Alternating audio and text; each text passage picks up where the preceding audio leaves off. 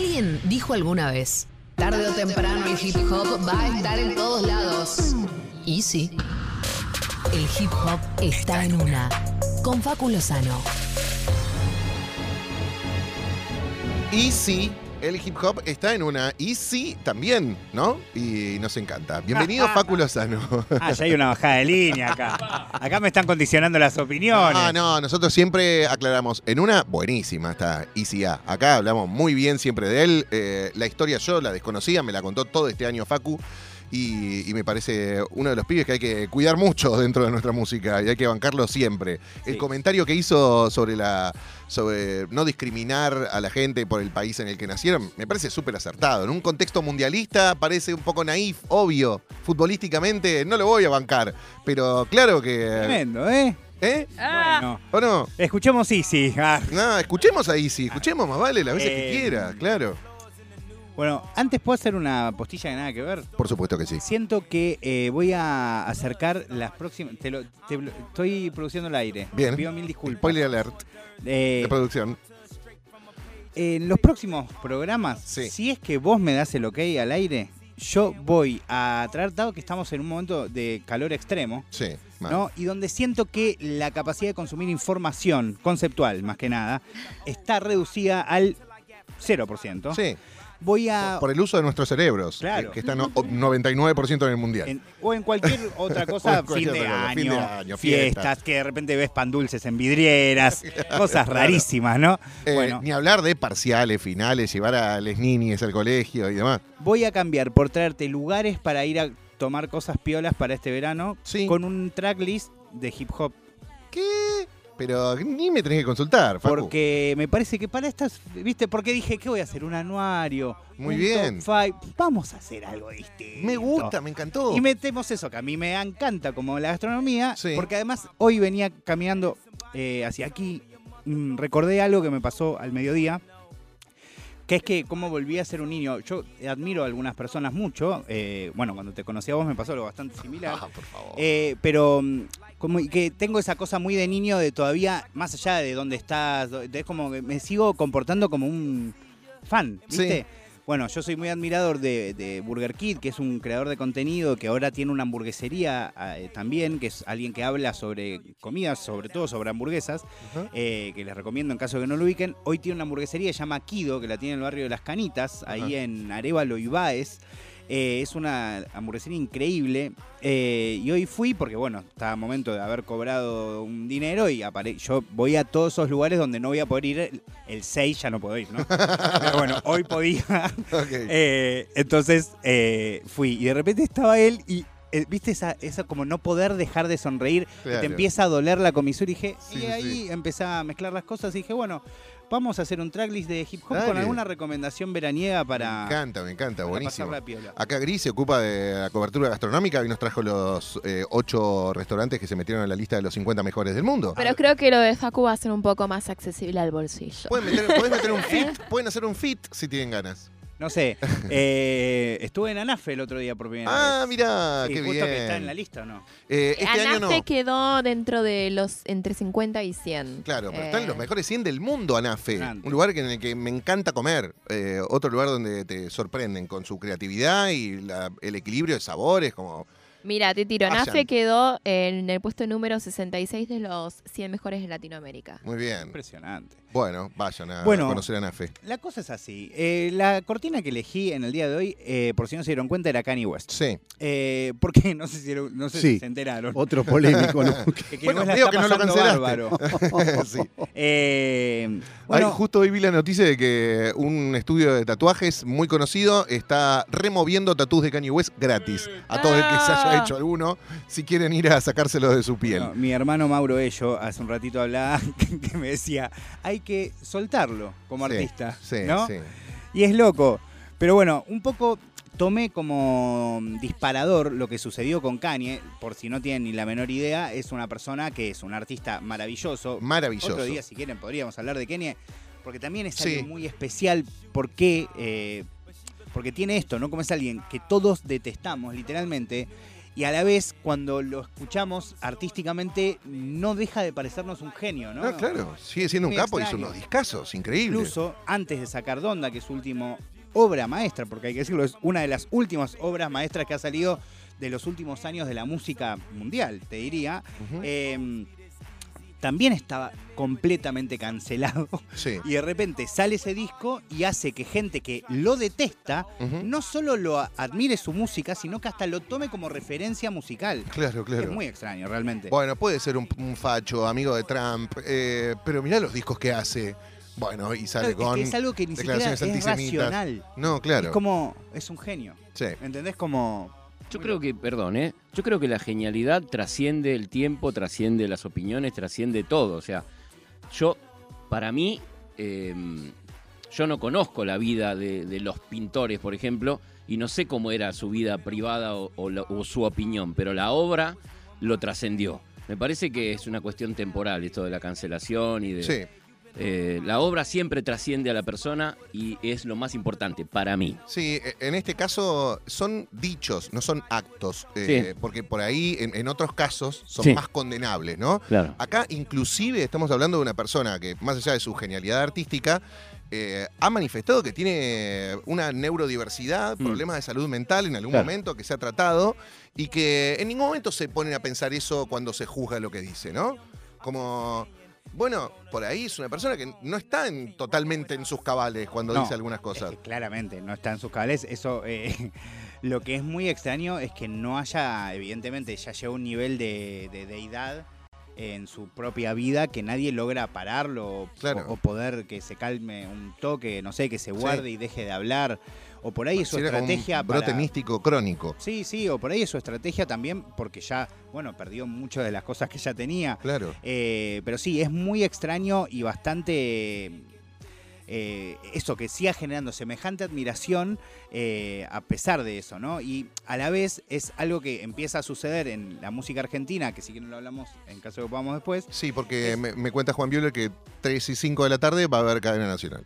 Sí, no sé, ahora quiero saber de qué. Bueno, yo también. Sorpresivo. Sí, Eh, sí, claro. Oh, shit. Sí, claro. Eh, pero, pero bueno, eh, espero que sea mejor que las declaraciones de Kanye. Por favor, te lo pido, por favor. Pero bueno, un poco lo que iba a traer hoy tenía que ver con entender lo que está sucediendo con el hip hop, que siempre lo, lo ven- lo traigo claramente como conversación, que se ha convertido en el mainstream, incluso en todas las estadios del hip hop. Increíblemente veía los, los, los estadísticas de Spotify de casi todos mis eh, no sé, eh, compañeros, digo, músicos vinculados al hip hop, los que se consideran estar un poco más pegados, los que menos, los que hacen eh, rap, los que hacen trap, los que hacen algo más pop, los que hacen algo un poco, todos teniendo reproducciones arriba de 4, 5, 6, 7 millones, con lo cual, Qué o bien. sea, el mainstream es una realidad. Ahora, empieza a suceder también lo que viene eh, aparejado con eso, que es la responsabilidad que tenés sobre tus palabras, la responsabilidad para manejar masas, la responsabilidad para moverte en un momento de calentura, como es el que vivió claramente ICA, porque está en pleno show.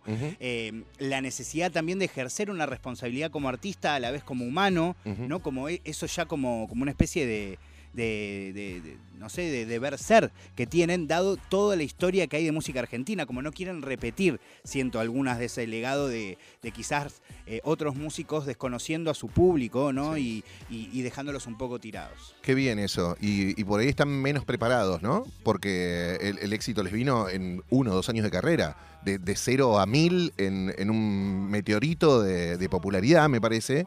Eh, bueno, ¿quién está preparado igual Bueno, es para, que eso- para ese ascenso meteórico Esa también? es un poco la conversación, ¿no? Como, ¿están preparados o no? Yo siento que en un punto sí.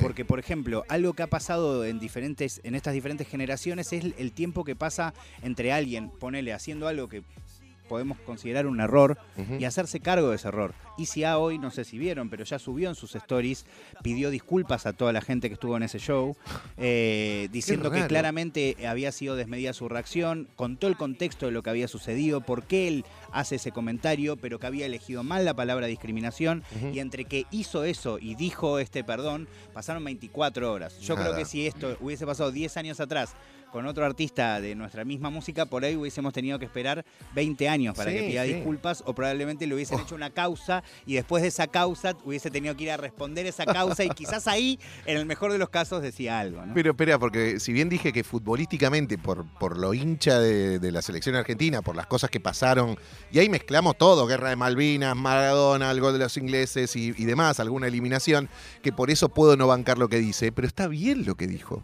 ¿Entendés? Como, está re bien lo que dijo. Eso hablábamos con Diego al aire, eh, fuera del aire, como es muy loco. Yo siento que a nivel humano es hermoso lo que él, Exacto. lo que él comparte. Quizás la manera de transmitirlo no es la mejor. Sí. A la vez es muy difícil tener esa, la edad que tiene Easy, estar, eh, o sea, el, el show que vive, o sea, intentamos compararlo, no sé, con lo que estaba viviendo con los redondos creciendo en, ese, en, en un momento determinado, ¿no? Como alguien que maneja masas y que su relación con el público tiene ese nivel de relación energética, medio ritualesca, Exacto. él eh, totalmente exaltado, intentando ser responsable, porque lo que se nota ahí es un pibe intentando ser responsable, que sí, Total. puede que se vaya de mambo, porque de hecho por algo él pidió disculpas, ¿no? Hay que simplemente escuchar su palabra o leerla, que está en este momento en su Instagram, pero a la vez es alguien tomando responsabilidad, Sí. haciendo un movimiento, intentando dejar un, un mensaje, insisto, y yo creo que responde más a la historia que él vivió.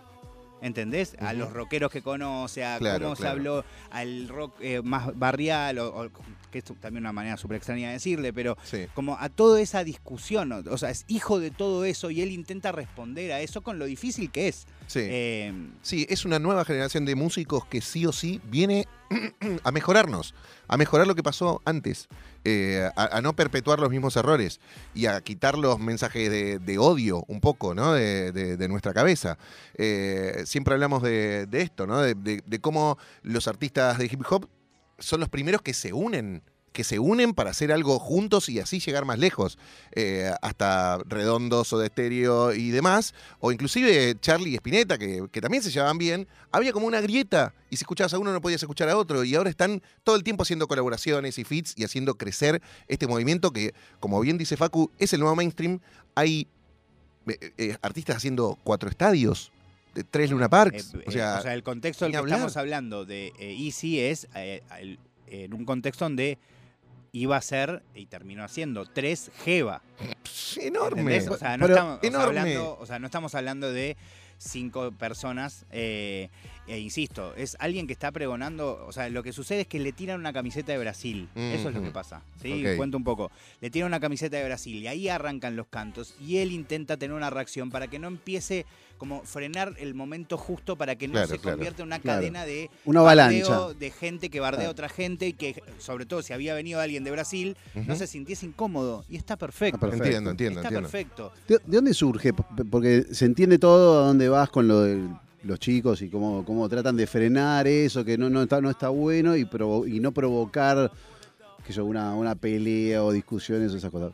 ¿De dónde surge esta cofradía? Porque es una cofradía para mí lo que, lo que decía Diego recién, es que lo- los chicos se unen, eh, se mancomunan, son como una hermandad. Vos que los conocés desde que empezaron, ¿dónde surge esa idea de cofradía?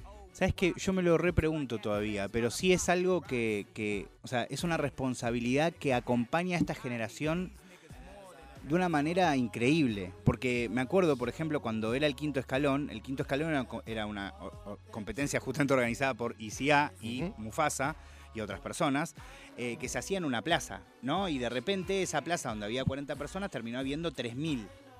Eh, en uno de esos fines de semana fue eh, la fecha, la una de las últimas fechas donde hubo un conflicto, un- una muerte, no me acuerdo exactamente, perdón, lo que sucedió en un recital del indio en Olavarría, creo que Ajá. fue, no me acuerdo, que fue un, un bardo heavy. Sí. Y los pibes al segundo to- tomaron cartas en el asunto y decidieron parar la competencia y buscar una manera profesional de terminar lo que estaban haciendo. Hicieron un acuerdo con el gobierno de la ciudad, un acuerdo que si quieren les cuento un día, pero es increíble. Y lo contaste igual una vez. Porque les pide que no haya, Sí. a cambio, que no haya ningún tipo de, señala, de, de señali- señalética del gobierno de la Sí, ciudad. sí, me acuerdo, me- eh, nos contaste. Sí, Eh, sí. eh, ¿Entendés? Y de repente le dan seguridad a toda esa gente, todo, por- pero es instantáneo. es- o sea, pasó, a los tres días suspendieron lo del quinto escalón y ter- dos meses creo que le llevó volver para, para poder hacerlo como corresponde. Así que evidentemente es algo aprendido. Muy bien, Facu, cortamos acá, que hacemos, eh, le damos paso a la cadena nacional. Hay un mensaje importante que nos enteraremos con ustedes, a ver de qué se trata. fue sosteniendo a lo largo de los años. Me comprometí a eliminarlos para garantizar una democracia más plena, profunda y auténtica. Pusimos fin a los operadores y mesas judiciales. Los servicios de inteligencia dejaron de deambular por los pasillos de los tribunales. Las escuchas de opositores al poder de turno del Estado desaparecieron por completo. Los órganos de fiscalización y recaudación estatales no volvieron a usarse en perjuicio de eventuales críticos al gobierno. Todo ese esfuerzo se vuelve vano cuando los factores de poder influyen negativamente sobre las estructuras del Estado. Argentina necesita, de una vez y para siempre, de funcionarios honestos, de jueces probos y de empresarios que obtengan sus ganancias sin corromper a otros. Algunos días atrás, un diario de alcance nacional dio a conocer detalles de un viaje que habría realizado un grupo de jueces, fiscales, exfuncionarios públicos y exagentes de la Agencia Federal de Inteligencia en un avión privado. Fueron hasta el lago escondido. Allí habrían pasado un fin de semana alojados en la mansión perteneciente a Joel Lewis, un empresario británico, poseedor de grandes extensiones de tierra en esa zona de nuestra Patagonia. Parece evidente que el viaje existió y todo parece indicar que sabiendo lo que el hecho se había convertido en noticia, quienes habrían participado del mismo se inquietaron ante el riesgo cierto de estar incursos en una serie de delitos tales como la percepción de dádivas y el incumplimiento de los deberes de funcionarios públicos. Contaban con una certeza, el principal grupo de medios de comunicación de la Argentina garantizaría la no divulgación de los hechos. En apariencia, eran a la vez los convocantes al encuentro. Sabiendo eso, todos habrían comprometido sus mejores esfuerzos tratando de evitar que otros medios difundieran lo ocurrido. Por vez primera, queda expuesta ante nosotros con enorme contundencia el modo que ciertas corporaciones operan sobre funcionarios, jueces y fiscales, procurando de ellos favores que, en muchos casos, buscan ventajas indebidas, mientras que en otros simplemente propician la persecución de aquellos que los enfrentan. Todo parece indicar que ha quedado al descubierto, una vez más, el deterioro de la calidad institucional en que han incurrido algunos jueces, fiscales, exfuncionarios y empresarios. Todos ellos involucrados en un perverso juego de cohechos que afectan gravemente el buen funcionamiento del Estado y en particular de la Administración de Justicia.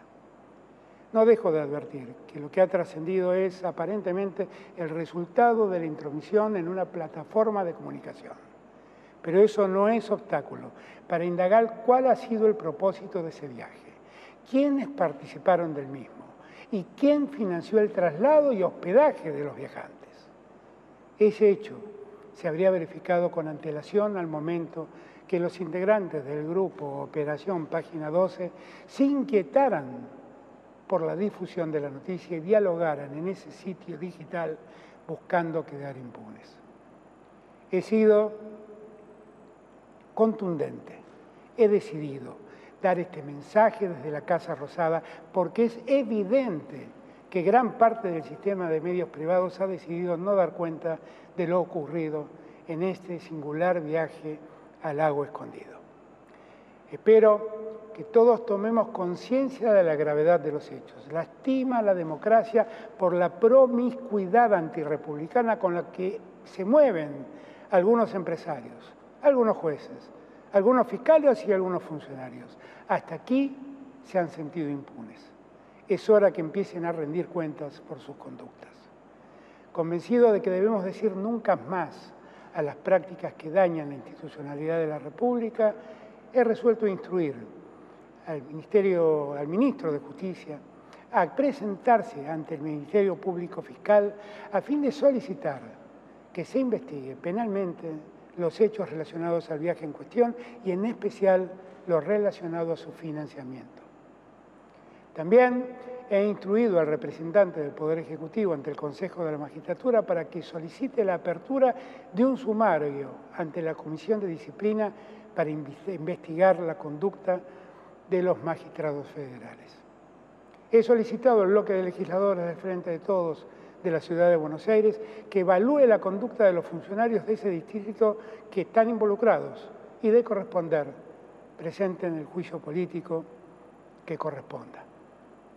Una vez más, solicito al Congreso de la Nación que avance con el tratamiento de los proyectos de reformas del Poder Judicial pendientes y la necesaria cobertura del cargo del Procurador General de la Nación.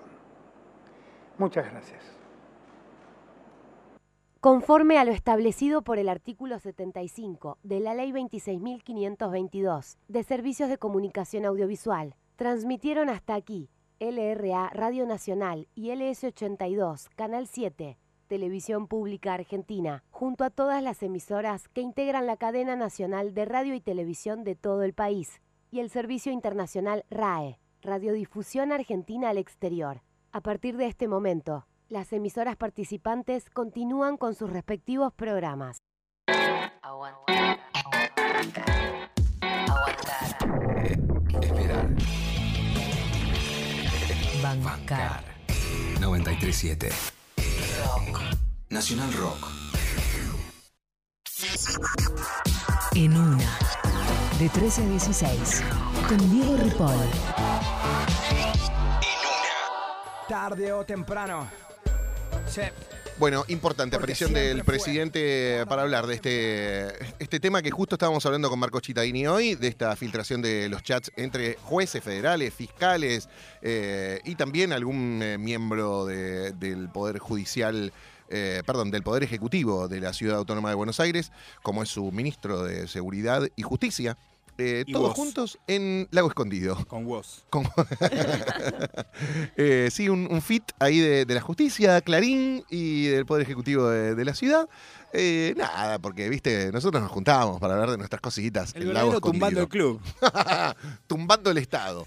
Eh, bueno, bien, volvemos a lo que estábamos hablando con Facu, eh, que es eh, el mainstream y eh, dónde nos habíamos quedado, en las declaraciones de, de Easy. Bueno, vuelvo a poner un poco de contexto. La idea de hoy era más bien hablar como de los desafíos que aparecen dado que ahora incluso lo que antes se consideraba más under, incluso lo que se considera un- ponerle un poco, no sé, arte menos pop, si se quiere, está teniendo un nivel de alcance tan, tan grande como que empiezan estos desafíos.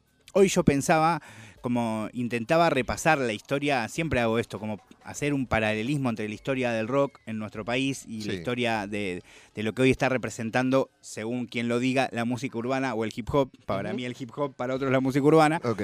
Em, porque es increíble, ¿entendés? Como, o sea, pensemos, ¿no? Unos pibes que se juntan en una plaza, eh, que empiezan a armar algo que no tiene ninguna explicación, que no tiene ningún motivo, que no buscan realmente nada. De repente eso empieza a convocar a más personas como esas personas. A la vez empieza a tener relevancia en otras partes del mundo. A la vez que empieza a tener relevancia en otras partes del mundo, empieza la gente de acá que cuestiona eso, dentro del mismo movimiento y afuera del movimiento, como que son eh, extranjerizantes, todo muy parecido. Claro. Después empiezan a tomar un poco más de visibilidad. Primero pocos shows, primero tienen problemas para tocar en vivo, muy parecido. Total, también. Eh, de repente empiezan a, a tener los primeros momentos de eh, que se venden al sistema o no, parecido. Los momentos en donde empiezan a convertirse en un, en un movimiento de masas, parecido. Claro. Los movimientos en donde, eh, o sea, y de repente me acordé, o sea, me acordé, ¿se acuerdan del momento del Gran Rex de Calamaro diciendo me vine a fumar un porrito? No me Sí, acuerdo sí, que sí. se convirtió. Bueno, Sí, Hoy, cuando, causa pensa- cuando pasé lo de a. Yo pensaba en eso, pero no por comparar las declaraciones, sino por ese momento de no, de artistas que llegan a un nivel de consagración, que, que empiezan a tener que lidiar con cosas que van mucho más de hacer música, ¿no? Eh, y siento que empiezan estos desafíos. Están quienes consideran, como es el caso de Trueno, eh, se armó como un revuelo porque eh, durante esto, en este fin de semana, porque mientras en el estadio de Jeva ICA hacía este comentario eh, de no discriminemos a nadie, ni al inglés, ni a brasileños, ni a nadie, el que salte que quiera, no pasa nada. Sí. Eh, en lo de Trueno se hacía como una especie de homenaje, eh, obviamente, eh, en- no sé, en- no en contra de Inglaterra, pero sí intentando registrar o tomar en memoria sobre lo que pasó en Malvinas, eh, sobre lo que pasó obviamente en la dictadura militar, se hacía un nunca más, y hubo quienes hasta hacían ver eh, como que eso que sucedió en el recital de Trueno era la respuesta a lo que había pasado en lo de Easy, ¿no? No. Eh, cuando, por- eh, o sea, el show de Trueno es algo que está pensado hace mucho tiempo, pero, y obviamente no se pondría a responderle a Isis, sería Claro. algo para mí muy loco. Pero sí lo que es interesante es que, que hay dos personas intentando de nuevo tomar una responsabilidad sobre su carrera, pero a la vez una responsabilidad totalmente distinta.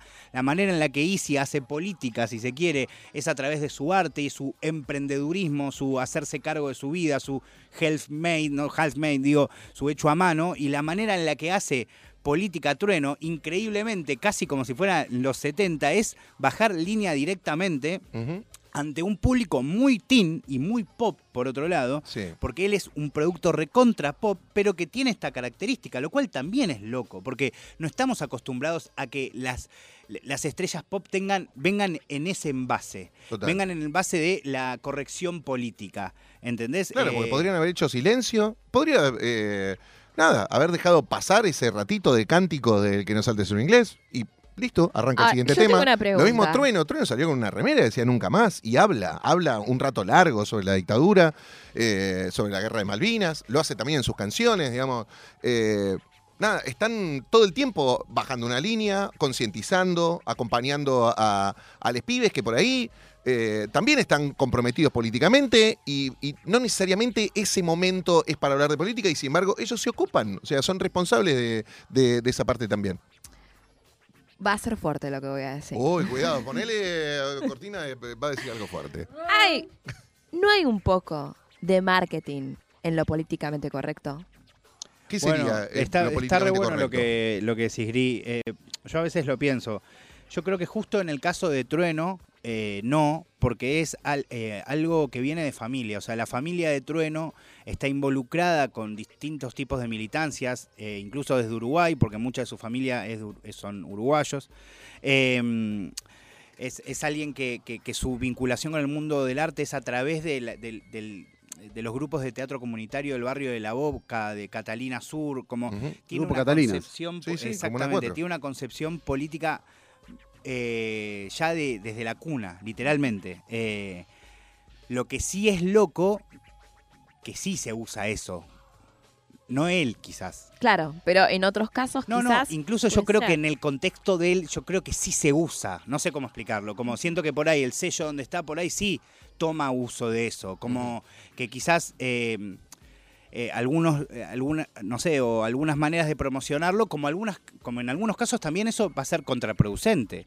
También está Claro. bueno que él sostenga ese discurso, porque a la vez de alguna manera no, cons- no coincide. Es cierto que es políticamente correcto, por algo es políticamente correcto, ¿no? Pero también es meterse ¿por en qué? No- cosas... No, llego a entender por qué es políticamente correcto. Eh, podrían no decir nada.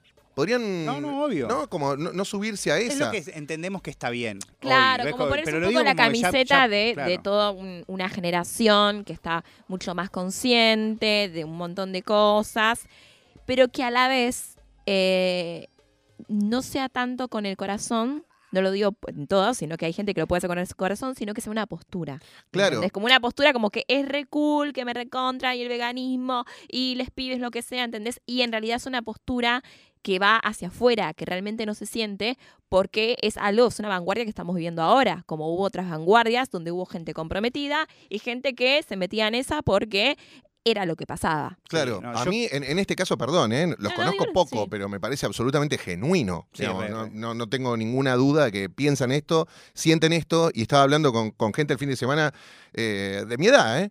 Con- y, y decíamos, estos pibes lograron militar causas con alegría. Es una generación que te, te llena las calles y reclama por el aborto legal y por el avance de los derechos en el país y después se van de joda. O al mismo rato ponen un reggaetón y se ponen a perrear, digamos. Es como, es algo que nosotros no logramos hacer. Porque Como muy o nos me-. ¿No? Claro, nos metíamos como en, en el centro de estudiantes y éramos gentes de barbas y, y- y jóvenes viejos. Y ahora no. Claro, Eh, es una generación combinaron que logró hacer lo mismo. ¿Entendés? Eh, Digo, eh, al mismo tiempo las dos cosas. Eh, pero, y tiene que ver con lo que hablábamos recién, lo que yo cuando yo le pensaba, ¿por qué esta hermandad? ¿Por qué esa cosa de grupo, de defenderse, de unirse, de unificarse en una? Y tiene que ver con esto, la responsabilidad que tomaban ante un hecho que había pasado en un recital del indio, ellos dijeron, che, esto hay que suspenderlo. Eso me parece que tiene que ver y está vinculado con la responsabilidad, con un pensamiento de sociedad distinto al que por ahí, che, no me suspendás el recital. Podría, en otro momento podría haber pasado que los pibes, che, no suspendamos, ¿cómo vamos a suspender esta? Que la No, no es- es que, ¿sabes qué? Eso me parece como gr- grosso y Te lo voy rescatable. a responder eh, con un ejemplo de, de paternidad. Algo que me pasó en- desde que soy papá es, eh, eh, es flashearme con la cantidad de cosas que registran mis hijos que yo no me doy cuenta que registran. Eh, para bien y para mal, ¿no? Sí, sí. Justo en este caso estoy hablando para bien. Sí. Eh, por ejemplo, el otro día fui al- a, a la reunión de cierre de mi hija y eh, un- en su, su informe con- eh, contaban que ella, ella ya sabe leer, no terminó la sala de cinco y ya sabe leer, me voy a poner a llorar. Oh. Eh, y, mm, y entre lo que aparecía en el informe decía que, el, eh, que ella utilizaba como estrategias, ¿no? Del tipo, por ejemplo, eh, esta letra es igual a esta letra. Entonces. ¿no? Como comparaba Claro. cosas que yo le digo, ¿entendés? Eh, justo en esto, ¿no? Sí, sí, Entonces sí. me sentí representado y le dije, qué loco, ¿cómo? Claro, yo le dije eso como un comentario y ella, para ella fue importantísimo. herramienta, Lo una super herramienta agarró. Acá me está lo bajando data, mi viejo. a- Esto- agarró para claro. poder aprender a leer, ni Claro. más ni menos, ¿entendés? bueno, con esta generación yo siento que mientras muchos, no es mi caso claramente, porque tengo 38 años y estoy acá vanagloriando a esta generación que no ha hecho y no hace otra cosa que enseñarme cosas, a mí personalmente, em, pero sí, es una generación de la que se habló muy mal, porque los que no leían, los que iban eh, en desastre, los que iban a destruir todo, la, que, la superficialidad, ¿entendés? Pero evidentemente registraban todo. Registraron todos los problemas que hubo, ponele, para organizar shows, todos los problemas que hubo para eh, que creciera la cultura, todos los problemas que hubo para que creciera su género, como registraron todo y ahora parece como que actuasen, incluso con sus errores, con ese mapa, como mirando ese mapa y diciendo, bueno, a ver, pasó esto en la historia de la humanidad, yo ahora voy a tomar este camino, como si fueran unas personas como, mm, eh, no sé, eh, com- como, eh, ¿cómo se dice? Esa gente que tiene visión de Estado, Sí, estadistas, estadistas. estadistas de la cultura. Ahí va. Y bueno, nada más ni nada menos. eh, hay algo que es innegable y son los, eh, las personas que ahora tienen de diez y pico a mm, treinta y pocos en este momento. Entonces, socialmente es esta generación que está en el hip hop, que está comprometida con la política, que están aparte llenando estadios. Yo eh, vuelvo a esto porque Claro. recordemos lo difícil que es para una banda de rock argentina hacer un estadio. Tremendo. No son todas las bandas las que meten eh, 40.000 personas, ni te digo cuatro veces en un año. O sea, hay que dimensionarlo eso Claro, también. pero lo más loco es que si yo venía hace un año y les decía, de hecho, no sé si se acuerdan, pero yo vine a principio de este año Sí. y les dije que el final de este año iba a ser con artistas de este género llenando estadios. Sí, sí, sí. En ese momento era increíble. Posta. y pasó hace menos de un año. ¿no? Entonces, eso es loco, cómo se están repitiendo los ciclos y evidentemente estos chicos están muy pendientes de ver qué hacer con eso. También toman conciencia de su responsabilidad y es difícil ejercerla. Ahora, la rapidez con la que actúan a mí me sigue asombrando. La rapidez con la que Duki se dio cuenta que no tenía que seguir bardeándola y hacerse cargo de su carrera. Cosa que no pasó en otras generaciones, incluso del trap, incluso en otros países. Absolutamente. ¿No? Y bueno, en este caso... Ya que en eh, el trap, el trap creo que inclusive aceleró los tiempos del rock en cuanto a autodestrucción. Sí, totalmente iba a decir Porque no llegan a los 27. Claro, Muchos artistas de, de trap estadounidenses eh, conocemos que hay Drogas, un artista que muere a los 21, 23. ¿Cuántos tenía? 19. Sí. Pero es un desperdicio y, y lamentable, trágico. Sí. Yo creo que tiene mucho que ver esta aceleración, eh, las herramientas analíticas que tenemos ahora. Me parece que las herramientas ¿La analíticas. tecnología, decís? Sí, sí, lo que nos dio Google bueno y, YouTube, me parece que le dio una visión de, de algoritmo a la generación esta que nosotros no la vimos. Sí. Está ¿no? bueno lo que decís. Es Puede ser. Sí. Porque además estamos justo hablando de generaciones que están muy involucradas por la tecnología y que además tienen la capacidad de, en caso de que la, sacu- que la curiosidad los acompañe, que evidentemente sucede, eh, de poder informarse sobre todo. Pero Sí, hasta de estas cosas. Analizar Sí. eh, po- poblacionalmente a qué, a qué gente le gustó lo que dijiste, a qué gente no le gustó, e ir modificando su actitud a- acorde incluso a eso. si vos ves hoy también. de lejos la escena argentina de Sí. hip hop, parece como que también estuviese prediseñada, pero son ellos mismos los que están armando cada una de sus identidades, como está el perfil más pop, el perfil más eh, rapero, el perfil más trap, el perfil más de calle, el perfil más Mm. inteligente, el perfil más... Y como intenta, es como si cada vez se crease un perfil nuevo, porque también intentan no pisarse esos perfiles. Eso te iba a decir. Es- eh, ¿Cómo combinan eso? No sé, como que hasta hay, porque vos lo desconocés, esa interna. Hay un comentario de uno a otro, se, no sé, se aconsejan, che, andá por acá, andá por allá, no sé. No, no lo repitamos, seamos, no sé, todas esas cosas, dudas No. que me genera esta... No creo que estén tan organizados, pero Por eso, es una generación muy poco. comunicada Digo, también. Claro. están tan organizados, pero sí se son, sí son una comunidad y quizás a diferencia de otras que, que sí se recomienda mucho, se aconseja cosas, está presente eh, dentro de, de lo posible, por supuesto. Claro, pensaba en, en los inicios de- del rock nacional, eh, lo que pasaba acá en Argentina, eh, y la música que se escuchaba antes del rock. Y lo que se estaba escuchando en ese momento, la generación de nuestros padres, estaba escuchando lo que se llamaba la nueva ola. Claro. La, la música de Sí, Palito sí, sí. Ortega, la música de, de otros. No voy a desmerecer la música de nadie, pero en un momento el rock entró para decir, che, yo no quiero hacer esto. Claro, Yo tengo otras cosas para decir. Y mm, les puede parecer que esté enojado eh, y, y que sea esto, ¿no? Extranjerizante, pero este género me sirve para expresar mi generación, ¿no? Lo vivimos durante nuestra generación. Son 30 años, Sí, casi 40 de Claro. rock, un poco más por ahí. Y hay una generación nueva que decide no ser esto, como, no sé, los rockeros habrán dicho, no quiero ser un, careta, no quiero ser un nuevo bolero. Ahora es como, no quiero ser un pomelo. La verdad no tengo ganas de, no, no me identifico con esto. Y al mismo tiempo también, como hablamos muchas pero está- veces, está ese toman lo perfil. mejor de- de- del rock para inspirarse. Sí, igual también está ese perfil Sí. que yo, el doctor. Ah, bueno, también. Es medio pomelo. Re. ¿Entendés? Sí. Pero no lo digo criticándolo, lo digo como increíblemente como que aparecen figuras de todo tipo, ¿no? Eh, para, para mí eso es increíble, como de repente eso, hay, están todas las opciones. Hmm. Eh, y ahora, bueno, lo que...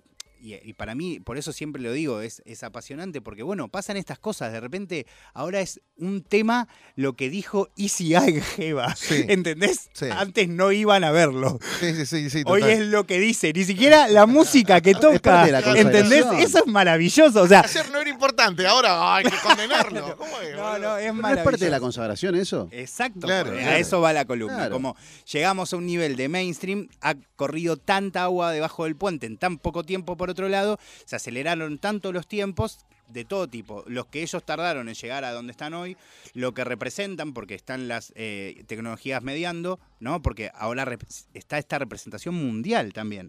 ¿no? que también es muy loco, eh, y ahora aparecen estas responsabilidades de cómo manejar las masas, cómo manejar los dichos, cómo manejar lo que digan, que vos decís, cómo manejar las reacciones y, que, y todo lo que viene concatenado con esa reacción, Claro. ¿no? que, que- que está muy lejos de lo que deba O sea, imagínate que por ahí sí dijo eso y dijo, bueno, ya está. No, claro, se olvidó. Estaba haciendo un jeva. Claro, claro. No Pero- estaba haciendo un eh, No hablemos de división, que era una fecha que organizaba cuando tenía 13 años e íbamos literalmente 30 personas. Mirá. Que lo hubiésemos hablado en Facebook, probablemente. Claro. ¿Entendés? Mirá lo que dijo. Total. Bueno, eh, yo vuelvo a lo que decíamos en el arranque. Por ahí no estoy de acuerdo eh, con lo que dijo en el contexto mundialista más termo de ser un hincha de la selección y recordar todo lo que pasó con los enfrentamientos entre Inglaterra y Argentina. Pero está bien lo que dijo. Está perfecto lo que dijo Isia.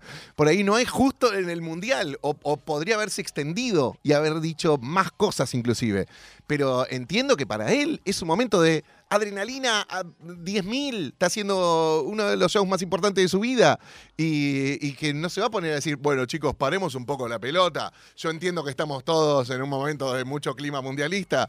Eh, porque, repito, está bien, no tiene que pedir disculpas por, por lo que dijo. No tiene que pedir disculpas, ¿entendés?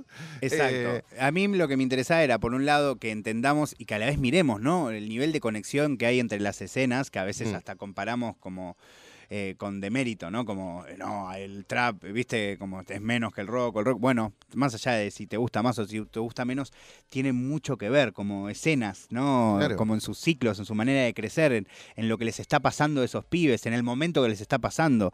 Y bueno, lo que sí es distinto es la manera en que ellos se hacen cargo de esas situ- de situaciones. Lo que me, también me interesaba cortar es esta cosa de eh, Trueno le, le, le estaba contestando a ICA porque Absurdo. no sucede. Eh, ¿Fueron el mismo día los shows de, de Trueno? No, en creo que fue el día Luna posterior. Park? Ah, ok, ok, O sea, perfecto. Hubo shows que coincidieron, pero esto que sucedió creo que fue un día después. si no me Porque también pensemos eso en- también comenzó esto. que si bien eh, el rock, mm, eh, bueno, tenía esta, esta, estas grietas siempre y demás, las discográficas se organizaban mucho para que no se pisen la fecha. Porque mirá, vos me podés llevar un Claro. público que es mío, eh, no, no me hagas un Jeva que yo justo tengo que hacer un Luna. Eso sí, Sí, los, sacar los discos los representantes estaban todos Claro. conectados y las discográficas ahí sí que se ponían las pilas. Acá los pibes no tienen ningún problema en llenar un Jeva, llenar un estadio con tres días de diferencia. Beba, ¿querés Sí, decir algo al respecto? Hola, hola Facu. Te quería preguntar, ¿tiene algo que ver eh, Adriana Aguirre en la vestimenta de Catriel y Paco Amoroso? Pero por supuesto, es la, e- es la diseñadora. Ah, sí, Pero obvio, obvio, obvio. Hermoso. me pareció. Hoy decíamos Eh, de, De verdad, Claramente, como siempre, Adriana adelantadísima. Sí, claro. Sí, es que son dos bombones, tienen que tener esa ropa Ese también. traje de la ME que tiene que... ¿Cuál es este, Catriel o Paco Amoroso? El de la derecha es Catriel, el de la izquierda es Paco. Bueno, este muchacho tiene una ropa de la ME preciosa. Muy, muy lindo. Increíble. Feliz cumple para Catito. Que Que ibas a decir para Adriana. no, no sé cuándo cumple No, yo Adriana, pero tampoco. Le, le mandaríamos también saludos. Sí, hay, un- hay, un- hay una publicación ahí en, en el Instagram de Nacional Rock saludando a la radio y todo, así que gracias a Cato. Ah, de. Catriel. Sí. Yo seguía pensando en Adriana, te pido mil dis.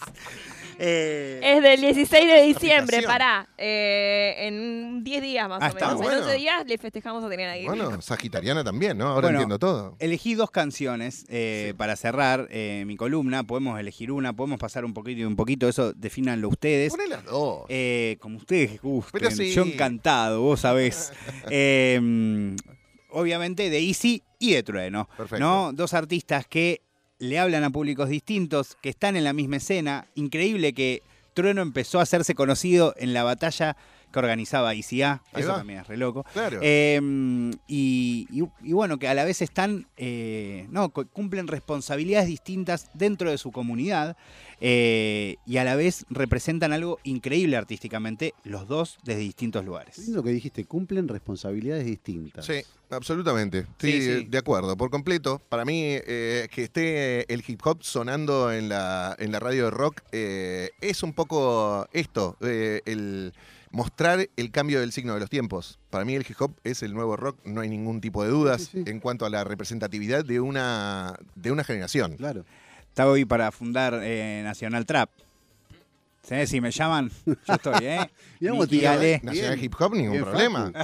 ningún problema. Claro, hagámoslo.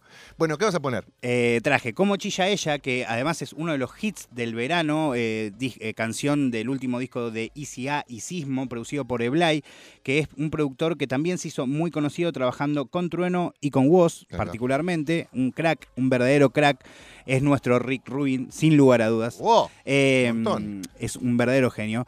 Y después vamos a escuchar Fuck el Police, como también vean, ¿no? Esa diferencia también hasta temática, ¿no? Cómo abordan las temáticas eh, de un lugar genuino y súper increíble y eh, conmovedor, pero muy distinto, ¿no? Fuck el Police, una canción de trueno que remite a toda la historia eh, de, de- de- de, no sé, de las comunidades vinculándose con la policía. Estuvo dos minutos también tocando con trueno. Claro. No, no, el chabón ahí está re pendiente de, de qué lugar ocupa Muy dentro bien. de los niños a los que le habla. Increíble. Exactamente. Y con Dante también, que tuvo apariciones eh, en su show. eh, Con Sudaca, escúchenlo también. Hermoso, lo pasamos, lo, lo está, está rotando en Nacional Rock, por suerte. eh, obra maestra el disco de Dante también, Mesa Dulce, Tengo lo tanto picando. amor que no tengo miedo. ¡Oh! frase, por favor. Cómo me gusta Dante, ¿eh? Sí. Sale, ¿por qué no lo invitas a Dante? Ahí te vengo. Porque me da vergüenza, pero me parece que está Pero para hacer un auditorio. ahora. Pero llamémoslo cuando vos quieras. Hagámoslo. Y bueno, Bueno, dale. Antes de fin de año, que se venga. Si ahora está haciendo, ¿no? hace notas hasta con radio que no. Es verdad. no es no- verdad. No saben quién es. Bueno, para nosotros sería un placerazo tener a Dante aquí en la radio. Lo amamos desde hace mucho tiempo. Además, aparte. ahora que eh, puedo venir, no estoy con Verne. Ah,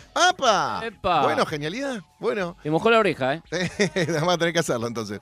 Vamos a poner la música que, que nos programa Facu.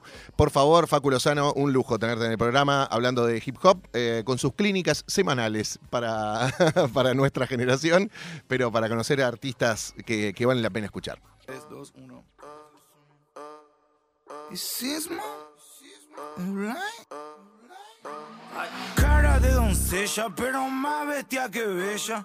Calles atropella, cuando llega siempre es ella. Va del gym al cinco estrellas, tipa sin vergüenza. Yo ya estuve con estrella y ni una chilla como ella. Digo, mm, ah, como chilla ella. Digo, mm, ah, como chilla ella. Digo, ah. Como chilla ella, causa onomatopeyas Digo, ah, si pienso en ella Digo, mm, mm, ah, ah, mm, mm, ah Digo, mm, mm, ah, ah Como chilla ella Digo, mm, mm, ah, ah, mm, uh, ah, digo, uh, ah, digo, Ella Digo, nos fuimos de la pista, nos quemamos unos pipazos Ya me pregunto cómo mi tiempo yo me paso. Parece que me pagan por llenar todo estos vasos ¿Qué? Casi me lo tira de un culazo. Hay que tener panza para comerse ese cuerpazo. Si no fue a una academia, como sabe todos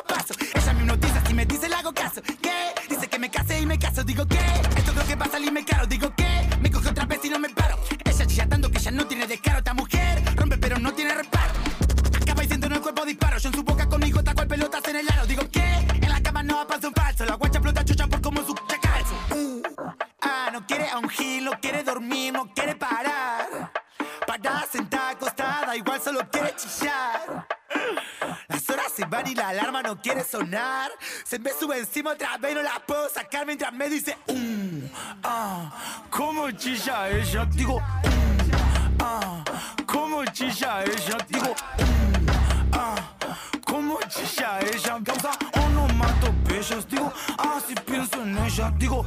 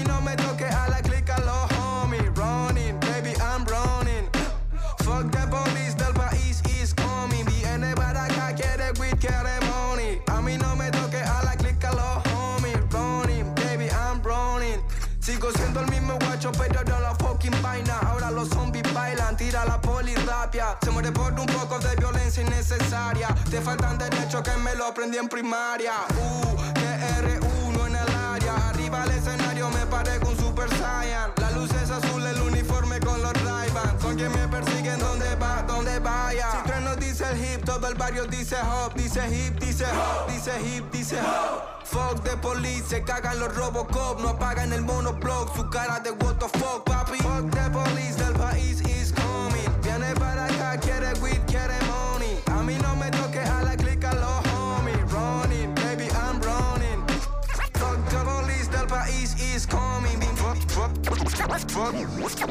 Fuck, the police, fuck, fuck the police. A mí no me toque a la clica los homies. Nos dicen cabeza negra, todos saben quién somos.